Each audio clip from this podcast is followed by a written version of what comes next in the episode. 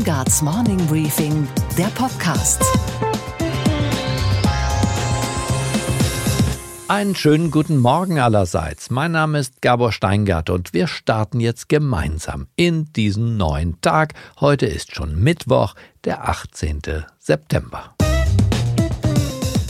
Gestern Nachmittag hatte der Vize des SPD-Wirtschaftsforums Harald Christ ist sein Name, in das Berliner Hilton Hotel eingeladen. Und ich mischte mich unter die rund 200 Wirtschaftsmenschen, die da kamen, um den Topgast des Zukunftsdialoges, so hieß die Veranstaltung, zu erleben. Es war immerhin der Vizekanzler, Finanzminister und Anwärter auf den SPD-Vorsitz Olaf Scholz. Es ging, na klar, auch um den allgegenwärtigen Populismus.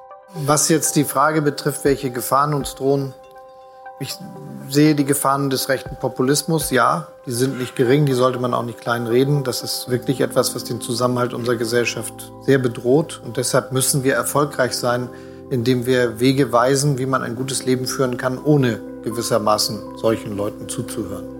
Olaf Scholz empfahl als Rezept den von ihm ja lebenslänglich praktizierten Pragmatismus, bei dem Reden und Handeln, wenn es irgendwie geht, nicht allzu weit auseinanderliegen sollten irgendwie entsteht da so ein diffuses Gefühl des Nicht-Zusammenpassens von Rede und Handeln. Und das, glaube ich, ist etwas, das wir durchbrechen müssen. Und da dürfen wir auch mal jemandem widersprechen. Und natürlich zeigte er sich vor diesem Publikum allemal als Politiker mit Augenmaß. Olaf Scholz ganz cool, der lässt sich auch vor der unmittelbar bevorstehenden Klimaapokalypse nicht bange machen. Wir werden doch nicht eine Diktatur errichten, um jetzt die Umwelt zu retten. Das ist doch Wahnsinn. Was wir machen müssen, ist politisch verhandelte Kompromisse voranzubringen, aber das müssen wir dann auch tun. Und auch der Frage, warum eigentlich Deutschland aus der Kohle aussteigen muss, wo doch die Chinesen jetzt erst so richtig einsteigen, stellte er sich. Als Antwort hat er sich einen hübschen kleinen Satz zurechtgelegt, der gut klingt, aber über den man nicht allzu lange nachdenken darf. Aber hören Sie selbst. Warum müssen wir, wenn noch 1000 Kohlekraftwerke in der Welt gebaut werden, in Deutschland eine Energieversorgung aufbauen, die mit weniger CO2 auskommt? Viele stellen diese Frage, manche auch, um dann zu sagen, das macht keinen Sinn. Ich will sagen, es macht schon Sinn, wenn wir es richtig machen. Aber dazu gehört die Antwort auf diese Frage. Meine Antwort darauf ist, weil wir das können. Wahrscheinlich meinte er mit, weil wir das können weil wir uns das leisten können oder noch genauer gesagt, weil wir glauben, uns das leisten zu können. Nur eine nicht ganz unwichtige Frage bleibt unbeantwortet. Was eigentlich unterscheidet den Vize von seiner Chefin, den Sozial, von der Christdemokratin? Sie sagt, wir schaffen das, er sagt, wir können das. Den feinen Unterschied hält Olaf Scholz bereits für eine subversive Art der Opposition. In Wahrheit hat Merkel noch nie einen loyaleren Stellvertreter gehabt als ihn. Scholz ist Merkel ohne Raute. Auf seiner Stirn steht geschrieben, nicht Revolte und noch nicht mal Aufbruch, sondern in Großbuchstaben weiter so, weiter so in Rot. Unsere Themen heute. Die internationale Automobilausstellung ist in der Krise, der Automobilverband ohne Kopf und der Dieselskandal noch immer nicht abgearbeitet. Die automobile Zukunft sieht scheinbar düster aus. Wie kommen wir eigentlich in Zukunft von A nach B und wo bleibt bitte der Fahrspaß? Das alles bespreche ich jetzt gleich mit dem Zukunftsforscher Michael Karl. Wenn ich aber mir vorstelle, ich denke nicht mehr an den Fahrer, sondern ich denke an den Mitfahrer. Nämlich das autonome Fahrzeug hat ja nur noch Mitfahrer. Außerdem würdigen wir Wolfgang Schäuble, der heute seinen 77. Geburtstag feiert. Heute tritt der Aufsichtsrat von Siemens zusammen und unsere Börsenreporterin Sophie Schimanski wird uns erzählen, wie der Siemens-Konzern an der Wall Street beleumundet ist. Und wir schütteln den Kopf über den neuesten Skandal um illegal veröffentlichte Patientendaten und wir freuen uns, wie lässig sich die Frau von Emmanuel Macron raustraut aus dem Palast der Macht zurück in ihren alten Lehrerberuf.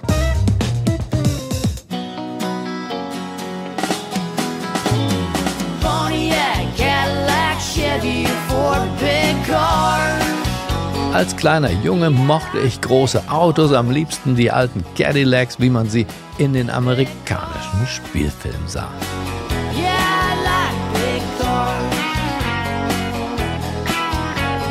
Heute ist schon das Träumen von großen Autos nicht ganz zeitgemäß, weshalb ich jetzt vorsichtshalber von Twingo und Polo träume, selbstverständlich mit Elektrobatterie.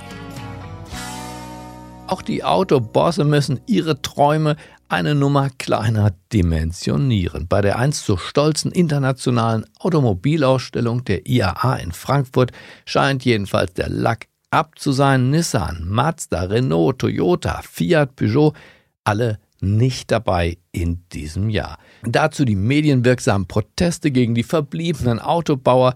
Sie waren einst das Herz und der Stolz der deutschen Volkswirtschaft.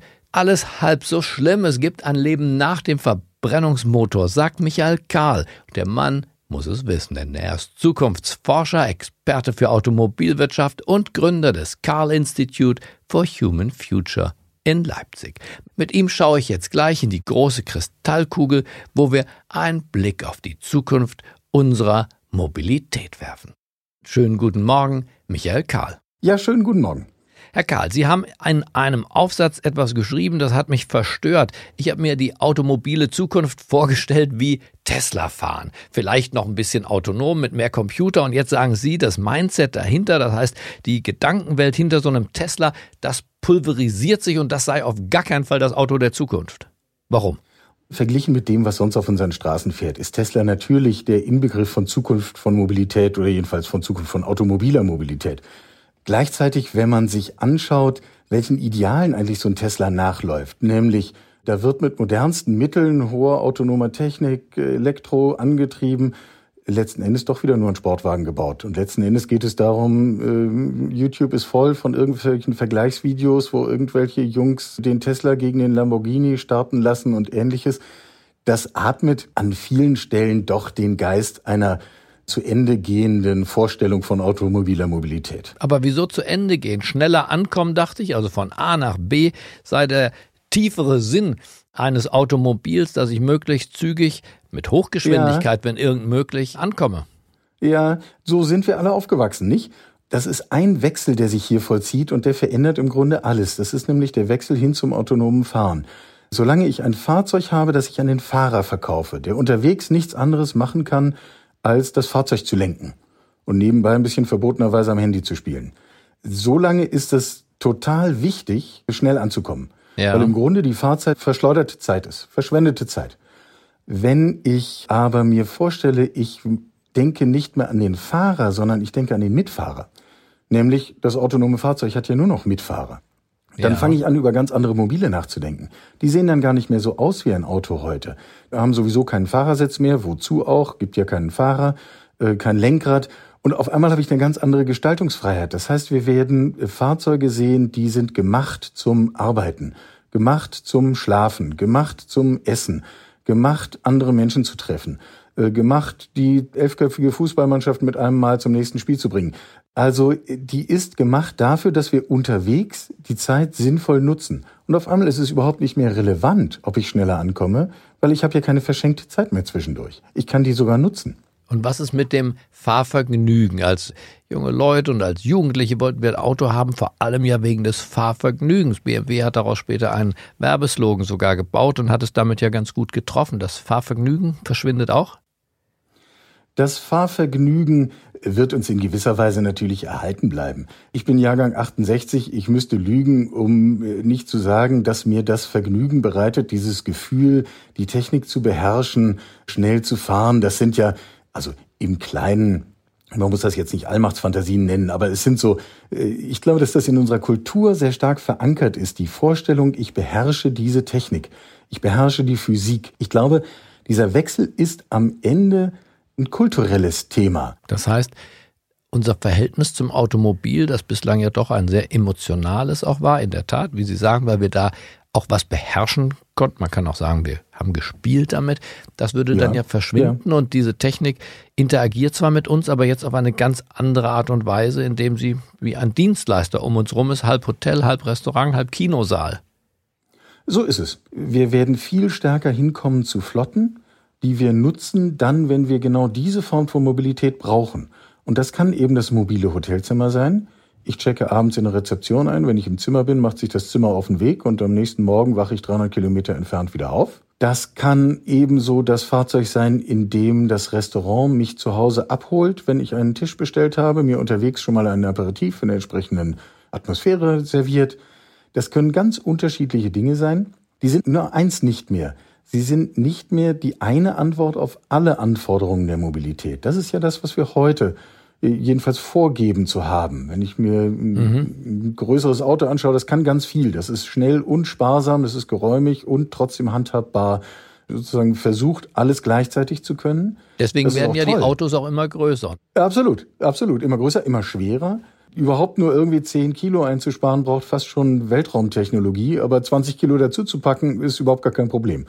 Wenn ich auf die aktuellen Verkaufszahlen gucke, dann würde ich allerdings sagen, und das sagen mir auch die Automanager der großen Konzerne, im Moment deutet nichts darauf hin, dass die Menschen in diese Richtung gehen wollen. Umfragen zeigen zum Beispiel, dass das automatisierte Fahren, ich bin ein Freund davon, weil ich wirklich glaube, dass insbesondere bei den LKWs und den schwer beladenen Fahrzeugen ja. wir die Unfallzahlen reduzieren können. Die, die Umfragen Absolut. zeigen, dass die Bevölkerung aber hartnäckigst dagegen ist.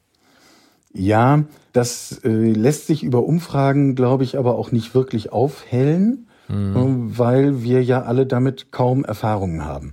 Es sind aber jede Menge Punkte erkennbar, wo wir erwarten können, dass das anfängt. Sie haben zu Recht das ganze Thema von Fracht und Logistik angesprochen. Da betrachtet man Fragen, weil man sie ja dann eben mit einer Spediteursbrille vielfach sehr nüchtern betrachtet, nämlich Zahlen auch sehr viel unaufgeregter. Wenn ich den Fahrer einsparen kann, sorry für alle Lkw-Fahrer, die jetzt um ihren Job bangen, aber dieses Bangen ist berechtigt, ja, dann spare ich ihn halt ein. Und wenn ich dazu noch feststelle, dass die Versicherungsprämie sinkt, weil der autonome äh, Lkw mit hoher Wahrscheinlichkeit sehr viel weniger in Unfälle verwickelt sein wird, ja, dann mache ich es gleich dreimal. Verstehe. Wir reden da natürlich hier in Deutschland nicht ganz im luftleeren Raum. Es geht beim Automobil nicht um irgendein technisches Gerät, sondern in gewisser Weise um das Rückgrat dieser Volkswirtschaft. Mindestens ja. ein Viertel aller Arbeitsplätze in Deutschland ja. hängt direkt und indirekt davon ab. Was wird in Ihrer futuristischen Ansicht des Lebens aus diesen Arbeitsplätzen, diesen Fabriken? Das scheint mir eine der Kernfragen zu sein, auf die wir viel zu selten zu sprechen kommen. Und es ist geradezu eine Absurdität, wenn wir uns überlegen, mit welchem Aufwand, auch mit welchem finanziellen, aber auch politischen Aufwand wir das Thema in der Kohle fallen ein paar Zehntausend Arbeitsplätze weg bearbeiten. Also jetzt bitte nicht falsch verstehen, jeder Arbeitsplatz ist mit einem Schicksal verbunden und ich will da gar nicht mit leichter Hand drüber hinweggehen. Aber das, was wir mit der Kohle jetzt erleben und was wir versuchen mühsam zu kompensieren, ist ein leiser, leichter Vorgeschmack darauf, was uns binnen der nächsten zehn Jahre mit der Automobilindustrie blühen wird.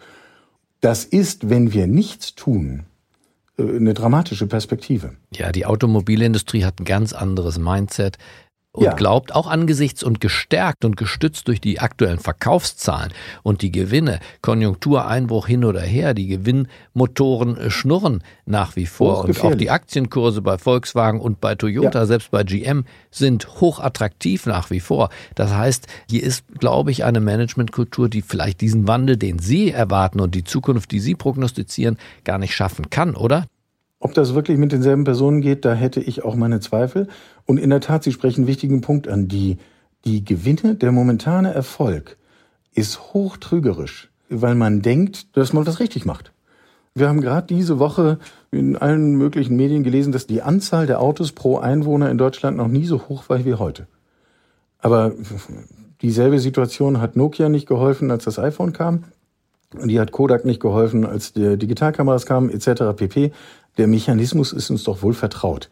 Und äh, die Frage ist eben keine technische, äh, sondern die Frage ist eine kulturelle, äh, beginnt im Management, aber eben auch gesellschaftlich. Wer bezahlt den Spaß eigentlich? Am Ende diese Automobile, von denen wir jetzt sprechen, sind ja schon sehr umfassend technisierte Apparaturen. Man kann auch sagen, fahrende Roboter.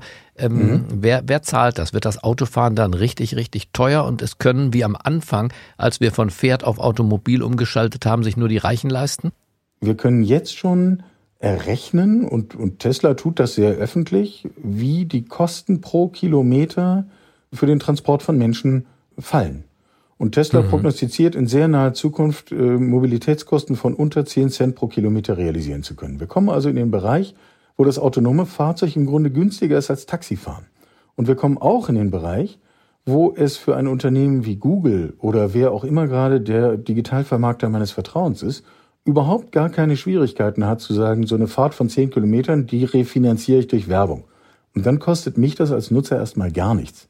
Dann habe ich kostenlose Mobilität, mindestens im ersten Schritt in den urbanen Räumen, wo wir viele eher kurze Fahrten haben klingt wie eine Wunderwelt. Ich muss das Ding nicht mehr kaufen und ich werde kostenlos von A nach B befördert, weil ich als Konsument mit meinen Daten oder eben auch mit meinem ansonstigen Konsumverhalten dafür gerade stehe. Richtig? Genauso ist es und das diskutieren Sie jetzt bitte mit dem Vorstand der örtlichen Stadtwerke, die versuchen irgendwie ein Angebot für öffentlichen Nahverkehr aufrechtzuerhalten. Denen die Vorstellung, dass hier auf einmal eine Konkurrenz erwächst, die keine Tickets mehr verkauft und auch kein Geld mehr nimmt, die eben sich anders bezahlen lässt. Sie haben es ja richtig gesagt, mit Aufmerksamkeit, mit Daten, mit, mit meinem Konsumverhalten. Das wird nochmal unsere Vorstellung davon, wie eigentlich öffentlicher Verkehr in Städten organisiert ist, gründlich durcheinanderwirbeln. So, und jetzt muss uns bei dem Ganzen einerseits ja ein bisschen bange sein, weil wir so in der alten, auch nostalgischen Welt verhaftet sind. Aber wenn ich Sie richtig verstehe, ich höre auch Ihren zuversichtlichen Unterton, das wird keine Welt von automobilen Zombies, sondern das könnte auch eine Welt sein, die dem Dienstleistungsgedanken sehr zugewandt ist, oder?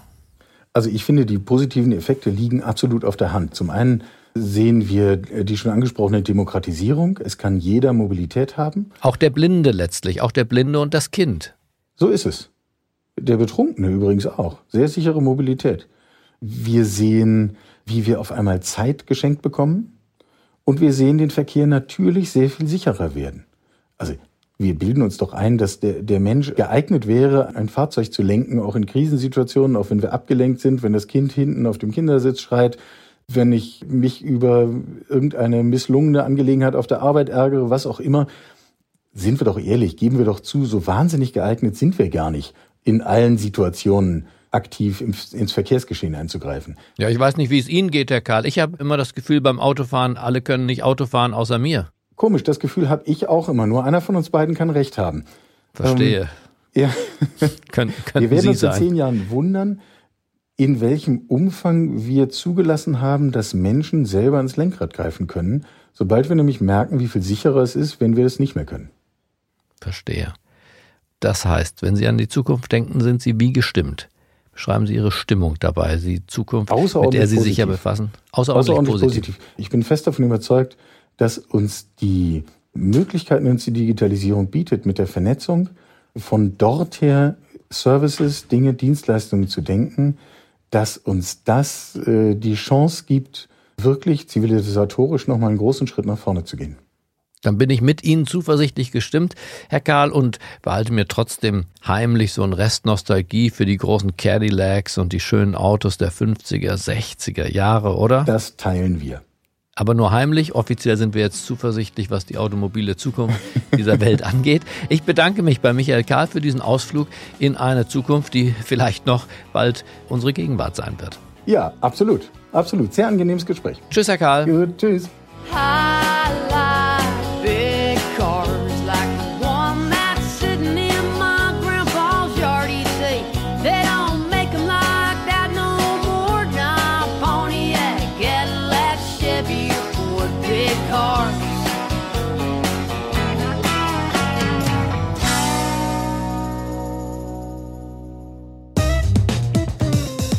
Es geht heute nicht um Bonn oder Berlin, sondern es geht um unser aller Zukunft. Um unsere Zukunft in unserem vereinten Deutschland, das seine innere Einheit erst noch finden muss. Und um unsere Zukunft in einem Europa, das seine Einheit verwirklichen muss, wenn es seine Verantwortung für Frieden, Freiheit und soziale Gerechtigkeit gerecht werden will. Und deswegen bitte ich Sie herzlich, stimmen Sie mit mir für Berlin.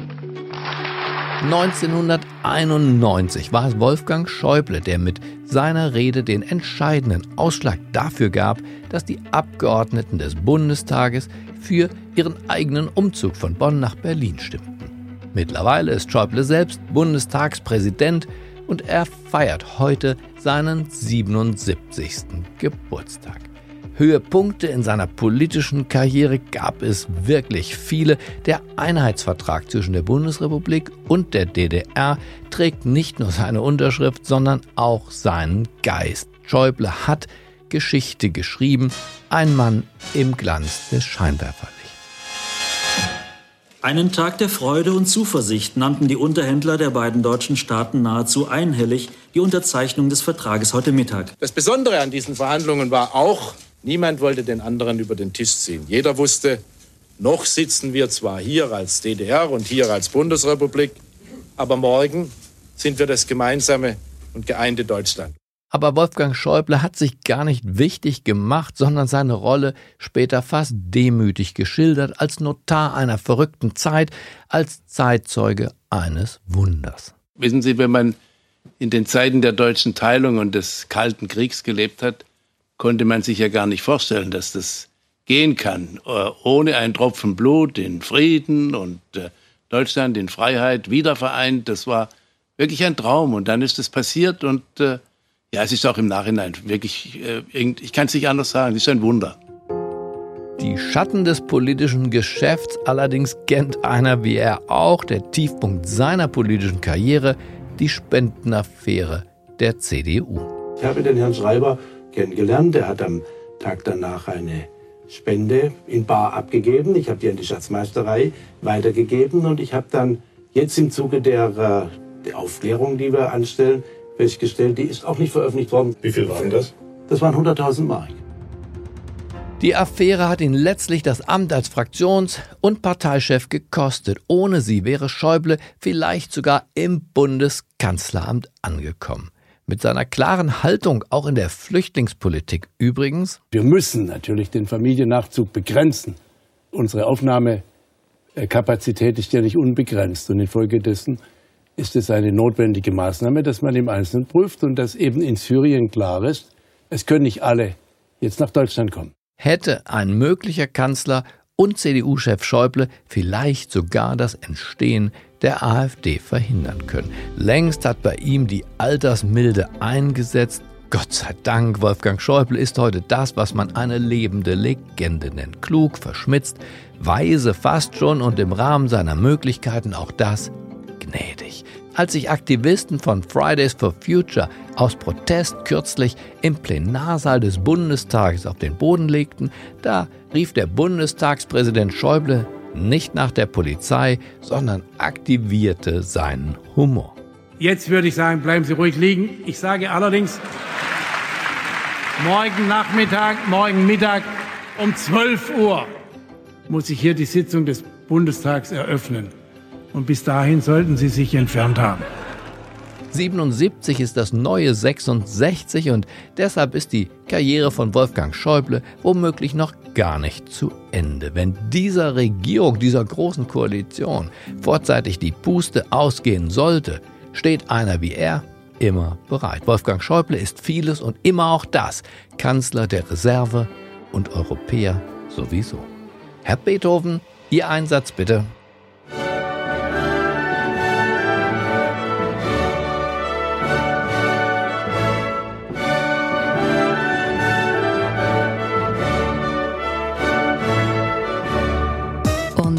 Was war heute Nacht an der Wall Street los? Bei Siemens trifft sich heute der Aufsichtsrat und womöglich geht es zumindest am Rande auch um die Zukunft von Vorstandschef Joe Kaeser. Wie Siemens vor allem im Hinblick auf seinen ärgsten Konkurrenten, den US-Konzern General Electric, dasteht, darüber spreche ich jetzt mit unserer Börsenexpertin Sophie Schimanski in New York. Einen wunderschönen guten Morgen. Hallo Sophie. Einen schönen guten Morgen von der Wall Street, Gabor. Für die Aufsichtsrede von Siemens und auch für uns ist es doch ganz interessant heute Morgen, wie steht dieser Elektronikkonzern aus München im Vergleich zu General Electric da? Was, Sophie, ist deine Einschätzung? Ja, in vielerlei Hinsicht performt Siemens tatsächlich besser, zum Beispiel in Sachen Digitalisierung oder Industrie 4.0. Und auch bei den Auftragseingängen steht Siemens stärker da. Im zweiten Quartal hat GE einen Verlust gemacht von 291 Millionen US-Dollar. GE ist also ein Sorgenkind, sagt auch der Analyst John Inch von der Deutschen Bank. It's not fine and dandy. Uh, there are several challenges, and they have to really, I think, come clean, both on accounting and several other factors. And uh, thus far, we remain to sort of see what the upside is going to look like. Vor rund einem Monat ist die GE-Aktie auf ein Jahrestief gefallen. Aber seitdem hat sie sich etwas erholt, trotz der Verluste. Grund ist eine insgesamt positive Prognose für 2019 gewesen. Allerdings äh, der Privatermittler Harry Marco Polos wirft GE vor, dass die Verluste im hohen zweistelligen Milliardenbereich verschleiert und so eben die Lage des Konzerns geschönt haben. Er prognostiziert sogar die Pleite des Konzerns. They could have come clean. They could have shown you the eight reinsurance deals and what the losses were in dollars and percent. They did not. It would have been easy to do. I did. I think that there are bankruptcy waiting to happen. Siemens auf der anderen Seite hat einen Gewinn gemacht von 1,9 Milliarden Euro nach Steuern und ihnen gelingt der Umbau vom klassischen Mischkonzern hin zum Industrie 4.0 Konzern ganz gut. Und Sophie, sag uns schnell noch, wie blicken die Analysten der großen amerikanischen Banken aktuell auf den Siemens-Konzern? Ja, sowohl JP Morgan als auch Morgan Stanley haben erst vor wenigen Tagen ihre Einstufungen für Siemens auf Overweight belassen. Also sie vermuten, dass sich die Aktie besser entwickeln wird als der Gesamtmarkt und eben ein sinnvolles Investment ist. Und was, Gabor, geht eigentlich gar nicht? Dass alle dauernd über die ach so tolle Digitalisierung des Gesundheitswesens sprechen und dann zeigt sich jetzt auf doch skandalöse Weise, dass sich keiner richtig Gedanken gemacht hat, wie man die Daten der Patienten beschützt. Millionen Datensätze sind ungesichert im Internet aufgetaucht. Darunter ist extrem sensibles Material wie Röntgenaufnahmen, MRT-Bilder und Untersuchungsergebnisse von Menschen aus aller Welt. Indien, der Türkei, den USA und natürlich auch aus Deutschland. 13.000 Datensätze von deutschen Patienten wurden von den Hackern ins Netz gestellt. Und die Krankenhäuser informieren jetzt die Betroffenen, immerhin, es ist ein Trost, wenn auch ein schwacher. Okay, Gabor. Und was hat dich heute Morgen wirklich überrascht? Dass Brigitte, die erste Dame aus Frankreich, die Ehefrau von Emmanuel Macron, soziales Engagement zeigt und die schlossähnlichen Mauern des Élysée-Palastes verlassen hat. Mit 66 Jahren steigt sie nochmal in den Schuldienst ein. Und zwar in einem Problembezirk im Nordosten von Paris. Dort wird sie einmal pro Woche wieder in ihrem alten Beruf als Lehrerin arbeiten und junge Arbeitslose oder Schulabbrecher in der französischen Sprache unterrichten. Sie sei ein wenig aufgeregt, aber voller Tatendrang. Ich bin angekommen, ich habe mich an meinen Schreibtisch gesetzt, saß da und wartete darauf, was passiert. Am Ende kamen die Briefe an und ich wurde viel zu den Themen Behinderung, Gesundheit und Bildung gefragt. Das ist ein wenig von dem, was ich gemacht habe. Und jetzt fühle ich mich gut in Aktion. Vielleicht sollten sich die Ehepartner von Angela Merkel, Olaf Scholz und Frank-Walter Steinmeier daran ein Vorbild nehmen. Kein Damenprogramm mehr, sondern Schulunterricht. Es fehlen schließlich auch hierzulande Tausende von Lehrern und Seiteneinsteiger werden sogar noch extra honoriert. Von Miss Frankreich lernen, warum denn nicht? Ich wünsche Ihnen einen guten Start in diesen neuen Tag. Bleiben Sie mir gewogen. Es grüßt Sie auf das Herzlichste, Ihr Gabor Steingart.